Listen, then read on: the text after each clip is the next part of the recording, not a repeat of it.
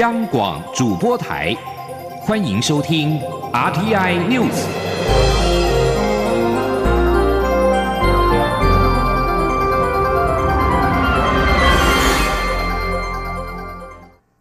各位好，我是陈怡君，欢迎收听二零二一年四月十八号的上午晨间新闻。英国王室在十七号下午，也就是台湾时间的十七号晚间，为菲利普亲王举行了葬礼。女王伊丽莎白二世在仪式当中独坐为王夫送行。威廉与哈利王子进场，虽然没有并肩同行，但是丧礼结束之后，威廉夫妇和哈利一起离开，边走边交谈。英国王室十七号在温莎城堡圣乔治礼拜堂为菲利普亲王举行葬礼。女王伊丽莎白二世穿着黑色丧服，在丧礼期间开始的时候带领举国默哀一分钟。并且率领王室成员送菲利普亲王最后一程。由于受到 COVID-19 疫情的影响，葬礼现场仅限三十人出席，但透过电视及网络现场转播，包括军方抬棺人员从温莎城堡移出了菲利普亲王的灵柩，放上他生前参与设计的特制 Land Rover 越野车，移灵到圣乔治礼拜堂等过程全部公开。其中最受瞩目的画面，包括菲利普亲王的子女、孙子护送灵柩进教堂，伴随走最后一程。但是威廉与哈利两位王子这个时候并没有并肩同行，是安妮公主的长子菲利普斯站在两人中间。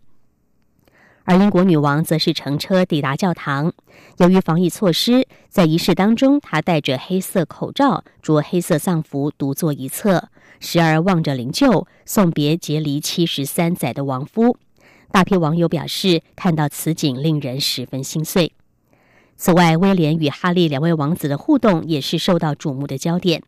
根据英国媒体拍摄到的画面。两位王子以及凯特王妃在丧礼结束之后结伴离开礼拜堂，三人边走边交谈，似乎有意打破失和的传言。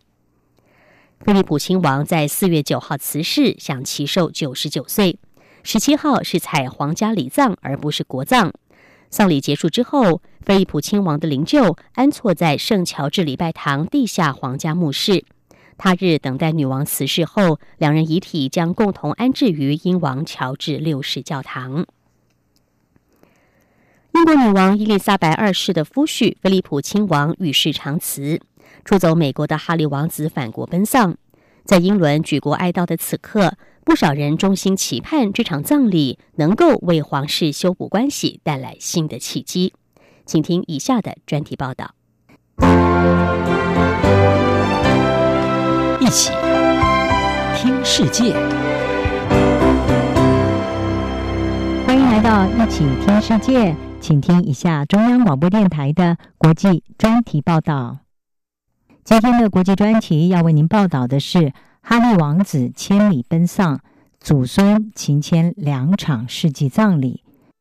英国菲利普亲王在六号与世长辞，他的葬礼在十七号举行。而这是自从哈利王子在去年三月三十一号正式的卸下了英国高阶王室成员身份之后，一年多以来首次回到英国。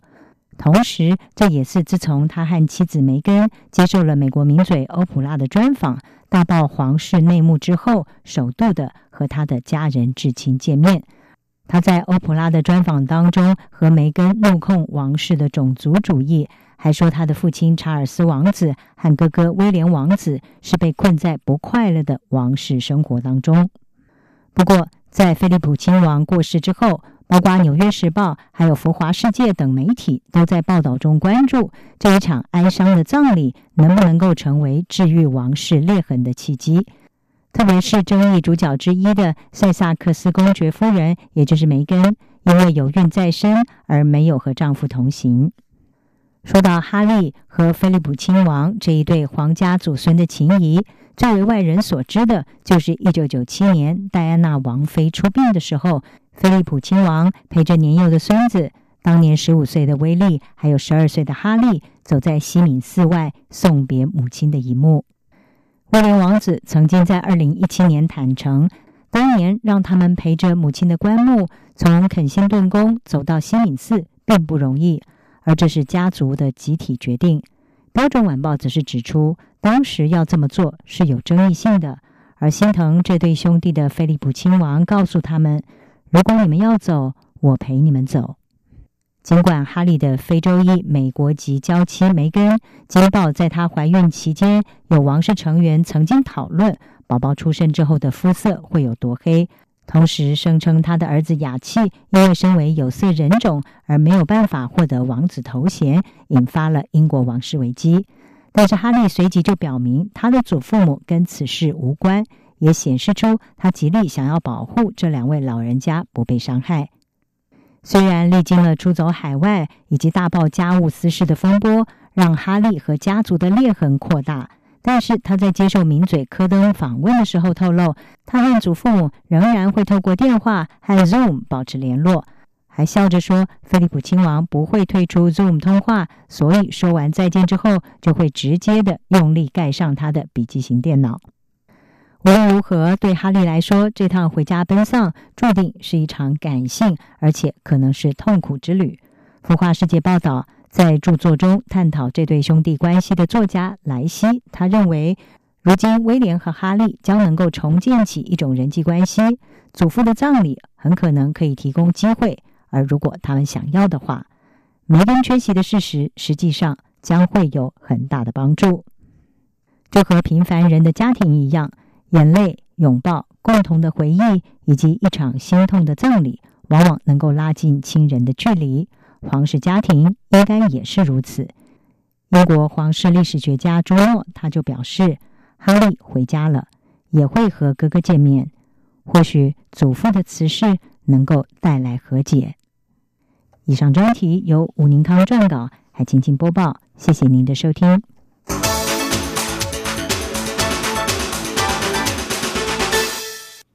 而新闻焦点转回到台湾，也有令人遗憾的画面。台铁泰鲁格号列车出轨事故，交通部十七号下午在花莲举行了最后一场联合追思公祭，副总统赖清德、行政院长苏贞昌等人到场悼念，并逐一向家属握手致意，场面庄严哀戚。花莲地检署检察长于秀端协助遗体修复的七六行者团队，以及第一时间参与救援的花莲县消防局特种搜救大队也到场向家属打气。另外，在泰鲁格号事故，台东八名罹难者也在十七号举行公祭，蔡英文总统和行政院长苏贞昌前往致哀。灵堂上一张张年轻的遗容让人不舍。一名罹难女子的家属在遗照下留言。你的名字，你的样子，将永远刻在我们心里。台铁四零八班次泰鲁格号四月二号在花莲清水隧道撞上了掉落铁轨的工程车，造成四十九人罹难，将近两百人受伤。花莲地检署在十六号依过失致死罪起诉肇事主嫌李义祥、移工阿好等七个人。台铁发包工程是否涉及弊案等，仍然持续调查当中。接下来关心政治方面的焦点。美国总统拜登和日本首相菅义伟在美国举行峰会，十六号发表联合声明，誓言共同坚定反对独断的中国，并强调台湾海峡和平稳定的重要性，鼓励和平解决两岸问题。这是自从一九六九年回违逾半个世纪以来，美日领袖首度在联合声明当中铭记台湾。美日两国领袖在联合声明当中呼吁与中国进行坦率的对话，并对北京与日俱增的海上行动、对香港和新疆的打压，以及对台湾日益紧张的情势表达关切。声明当中，并且重申美日安全条约适用于钓鱼台列屿，日本则称为间隔群岛，表示美日认知到了威者以维持这个区域和平稳定的重要性。反对任何单方面试图改变东海现状的行动。至于北京强化对台湾的空中侵扰，拜登与菅义伟在声明中强调台海和平稳定的重要性，并且推动和平解决两岸议题。尽管日本近年来努力不和中国造成对立，包括不加入西方国家在人权议题上的制裁行动，但是仍然发表了这项直率的声明。根据日本媒体报道，日本的角色变得更大，或许日本海上自卫队舰艇可以通过台海维护区域安全。而对于美日峰会声明中提及台湾，中国外交部发言人十七号表示，美日联合声明粗暴干涉中国内政，严重违反国际关系基本准则，中方对此强烈不满，坚决反对，已通过外交渠道向美日两国表明严正的立场。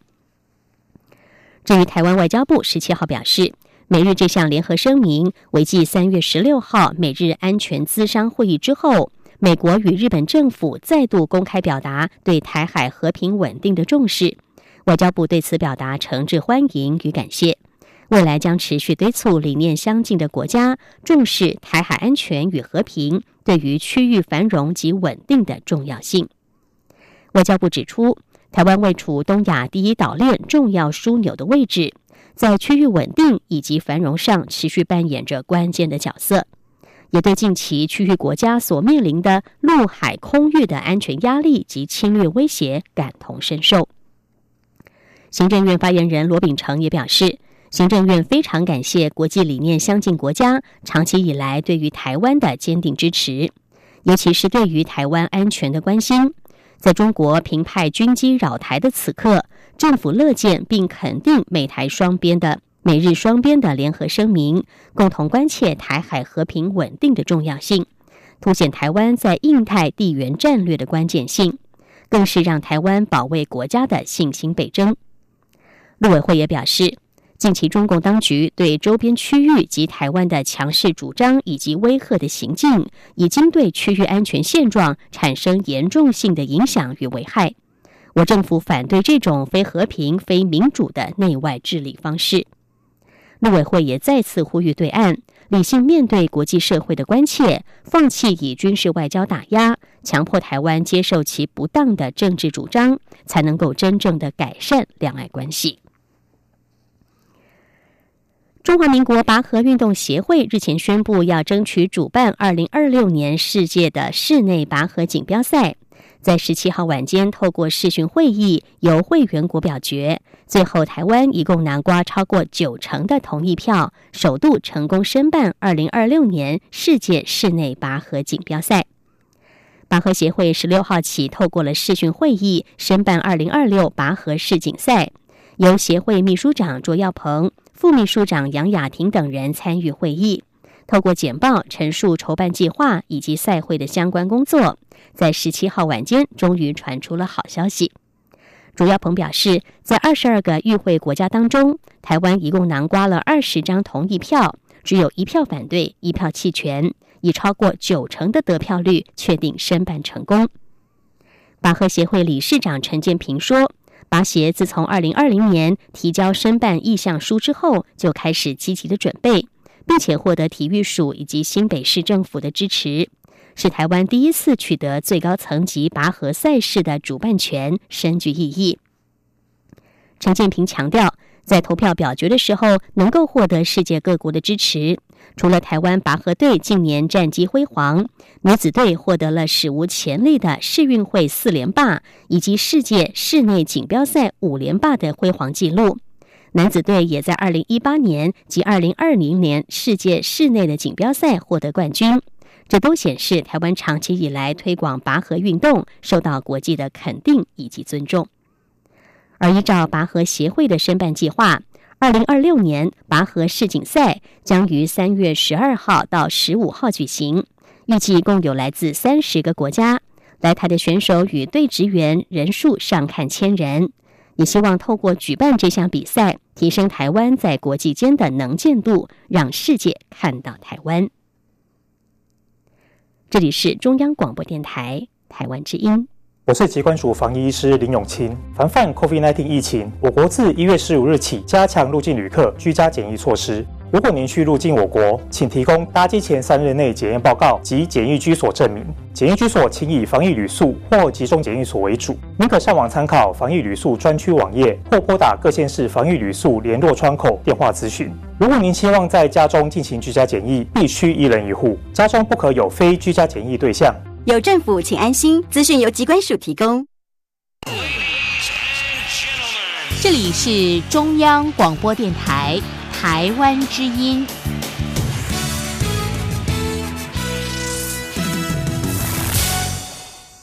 现在时间是早上的六点四十五分，欢迎您继续收听新闻，我是陈怡君。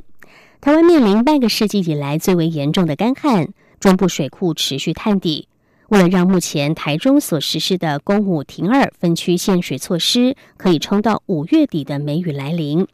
经济部长王美花十七号特别前往台中视察，他并强调将从地下水、新藻井水以及浮流水三管齐下来招水源。预估每天可以新增二十万吨的用水，挹注当前台中每天一百二十万吨用水量的六分之一。记者吴丽君的报道。水情严峻，经济部长王美花十七号前往台中视察新增水源作业时表示，中部地区实施公五停二限水措施后，台中市每天用水量从一百四十五万吨降到一百二十万吨，成效良好。不过，眼见四月旱象依旧难解，因此经济部除了将抽取台中秦美之森及老佛爷两个建筑工地的地下水，并加以净化，导入附近的自来水管线外，还将在台中打出八十八口井来取水，连同台中的浮流水，总计每天可新增二十万吨的水源。王美花说：“那这两个工地呢，导进来，我们很快就可以有四点八万吨的水，是二十万人可以用的家庭用水。那当然，我今天也刚刚先去看了浮流水。”那另外就是也有水井，那我们本来在台中要打的水呢，本来是二十五口井，那我们把它增加到八十八口，那这个八十八口完成，每天又可以有十一点五万吨的水，那这样加起来呢，可以有将近二十万吨的水。王美花强调，希望三管齐下后，能在五月底梅雨季来临前，不再扩大限水措施，以免让台中市民饱受缺水之苦。中央广播电台记者吴丽君采访报道。而针对外界质疑政府推动耗水费的决心，经济部水利署十七号表示，开征耗水费的目标不变。其程也是维持在年底前提出方案，方向仍然是针对用水大户来开征。目前是以最大人力来投入，多找水、多省水、多调水的抗旱工作。未来同样会依照承诺推出耗水费的方案，两者并无相悖，更没有政策跳票的问题。水利署指出，耗水费征收的目的是为了发展再生水，以及加强用水大户节约用水。目前再生水厂由政府公务预算新建，水价达新台币十八元以上，耗水费挹注可以加速建设，减轻政府与用户的负担，提升使用再生水的诱因。水利署强调，征收办法除了在各种产业界座谈会广征大家意见之外，也会参考全国工业总会日前所提出的全水政策五大建议，以凝聚规划共识。水利署也会持续推动强制省水器材的政策，并加强推广雨水主流以及民生用水大户的节水辅导。全球 A Z 疫苗不良事件频传，也影响到台湾民众接种疫苗的意愿。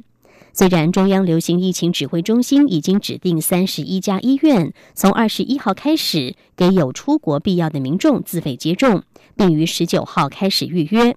不过，由于 A Z 疫苗为多剂型的包装，每一次开瓶需要凑齐六到八人才可以开打。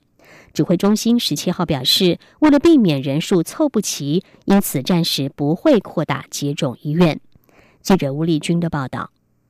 台湾迄今已取得两批 A Z 疫苗，首批为指挥中心直接向药厂购买的十一点七万剂，效期到六月十五号。已于三月二十二号开打，第二批为 COVAX 配送的十九点九二万剂，等效期直到五月底。尽管指挥中心已自十二号起扩大开放 A Z 公费疫苗施打对象到第二三类，并于二十一号起再扩大开放到第四类，同时有出国必要的民众也可自二十一号起前往三十一家旅游医学门诊的。COVID-19 疫苗接种专责医院自费接种。不过，由于 A Z 是多剂型疫苗，每瓶疫苗能打十个人，但开封六小时内就要打完，因此目前门诊都是凑齐十人才开打。加上全球 A Z 疫苗不良事件频传，也导致台湾民众施打意愿低落。根据最新统计，十六号只有两千千两百三十四人接种，全台累计接种数仅有三万两千三百八十九人次。为此，指挥中心发言人庄仁祥十七号强调，并未强制一定要凑足十人才可开打，而是当天若仅开一瓶，至少要打八个人；若是一瓶以上，当天的最后一瓶可仅供六人施打。此外，对于专家建议扩大自费接种医院的范围，庄仁祥则表示，为了避免人数更难凑齐，暂时不会扩大。他说：“所以主要还是打气，当然有受到全球 A D 疫苗不良事件的影响，尤其是比较罕见的这个血栓事件的影响。所以其实并不是因为很多人很踊跃，所以打不到，而是现在其实是。”如果我们开更多点的话，事实上会更多人没有办法凑齐啦。至于目前台湾接种 A Z 疫苗的严重不良事件，截至十五号共计三百二十八人，目前都已恢复良好。针对球后戴资颖十六号透露自己不会接种疫苗，庄仁祥则表示，指挥中心仅提供疫苗，由选手自愿接种。目前已有两百一十二名。冬奥选手接种，至于部分外商有团体接种的需求，庄仁祥则是鼓励这些公司或团体直接向指定的三十一家医院接洽。中央广播电台记者吴丽君在台北采访报道。继续关注国际焦点，中国与巴基斯坦在二零一五年宣布推动的中巴经济走廊计划。被八国视为提升经济发展的重要契机，然而经过了多年的运作，各项合作却是逐渐走入僵局。两国的经济建设计划也无法带给八国年轻人工作机会。各种迹象都显示，中巴经济走廊计划正面临无以为继的局面。请听以下的专题报道。一起听世界。欢迎来到一起听世界，请听一下中央广播电台的国际专题报道。中国与巴基斯坦于二零一五年宣布价值四百六十亿美元的中巴经济走廊计划。这项计划也是中国“一带一路”倡议的重要一环，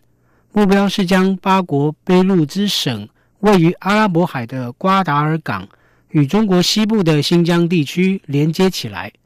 其中包括新建公路、铁路和石油管道计划，增进中国与中东地区之间的连通性。印度斯坦时报分析指出，北京计划通过中巴经济走廊，扩大对巴基斯坦以及整个中亚和南亚的影响力，并借此对抗美国与印度的影响力。巴基斯坦则是希望借由与中国的合作计划，提振八国的经济。然而，自从两国签署中巴经济走廊协议后，推动力道逐渐冷淡。根据印度英语新闻频道 Times Now 四月初的报道，因为北京与伊斯兰马巴德之间针对中巴经济走廊的进程以及计划推动的方向出现歧见，审查中巴经济走廊于二零二零年至二零二五年第二阶段计划的。联合合作委员会会议至今仍遭到推迟。此外，法国智库政治与外交事务中心主席博萨尔在《现代外交》撰文分析，中巴最近的合作进展已大幅降低八国对中巴经济走廊计划的期望，特别是计划底下连接克拉兹与白夏瓦的一号铁路干线项目。以及多个经济特区项目，博萨尔指出，八国试图说服中国为这条铁路与经济特区出资。然而，中国却尽量避免做出任何资金承诺。博萨尔指出，中国只愿意提供商业与优惠贷款组合，并且在八国提供适当担保的前提下，才肯为铁路项目提供资金。如此，八国很难从中国取得资金援助。现代外交分析报道，中巴经济走廊不仅缺乏明确的推进方向，加上两国执行单位之间缺乏协调。计划已陷入僵局，八国各政府机构也逐渐意识到，八国无法从中巴经济走廊计划获得任何实质好处。美国周刊《工程新闻》记录的特派员马修斯则指出，中巴经济走廊在八国无法获得资金，又必须面对各项支出的情况下，债务正不断累积，已对八国经济造成负担。另一方面，要评估任何外来投资对一国的发展是否有利的一项重要尺度标准，就是外资能否为当地年轻人创造就业机会。从这个角度观察，中巴经济走廊显然是失败的。巴基斯坦记者诺特扎在《日经亚洲评论》撰文指出，中巴经济走廊重心的卑路支省无法从与中国的合作计划蒙受好处。当地年轻人反而依赖从邻国伊朗走私石油产品为生。根据他的观察，走私石油问题凸显中巴经济走廊未能提振当地的经济发展。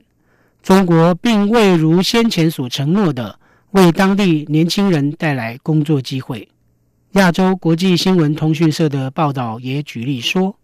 中国在与八国的经济走廊发电项目。偏好使用本国工人与工程师从事技术性质工作，并在施工地点设立专门属于中国工人的生活圈，宛如建立新的殖民地。此外，亚洲国际新闻通讯社指出，中国除了与八国的官方投资项目外，还在八国新建工厂，将工厂制品直接出口到欧洲市场，剥夺了八国出口商。与欧洲国家进行贸易的机会，由种种情势看来，中国只想借着与八国的经济合作，为中国自己谋求利益。八国是否获利及其人民能否有工作生计，并非北京的考量。在合作一方无法获利的情况下，中巴经济走廊的合作前景渺茫。以上专题是由张子清撰稿播报，谢谢各位的收听。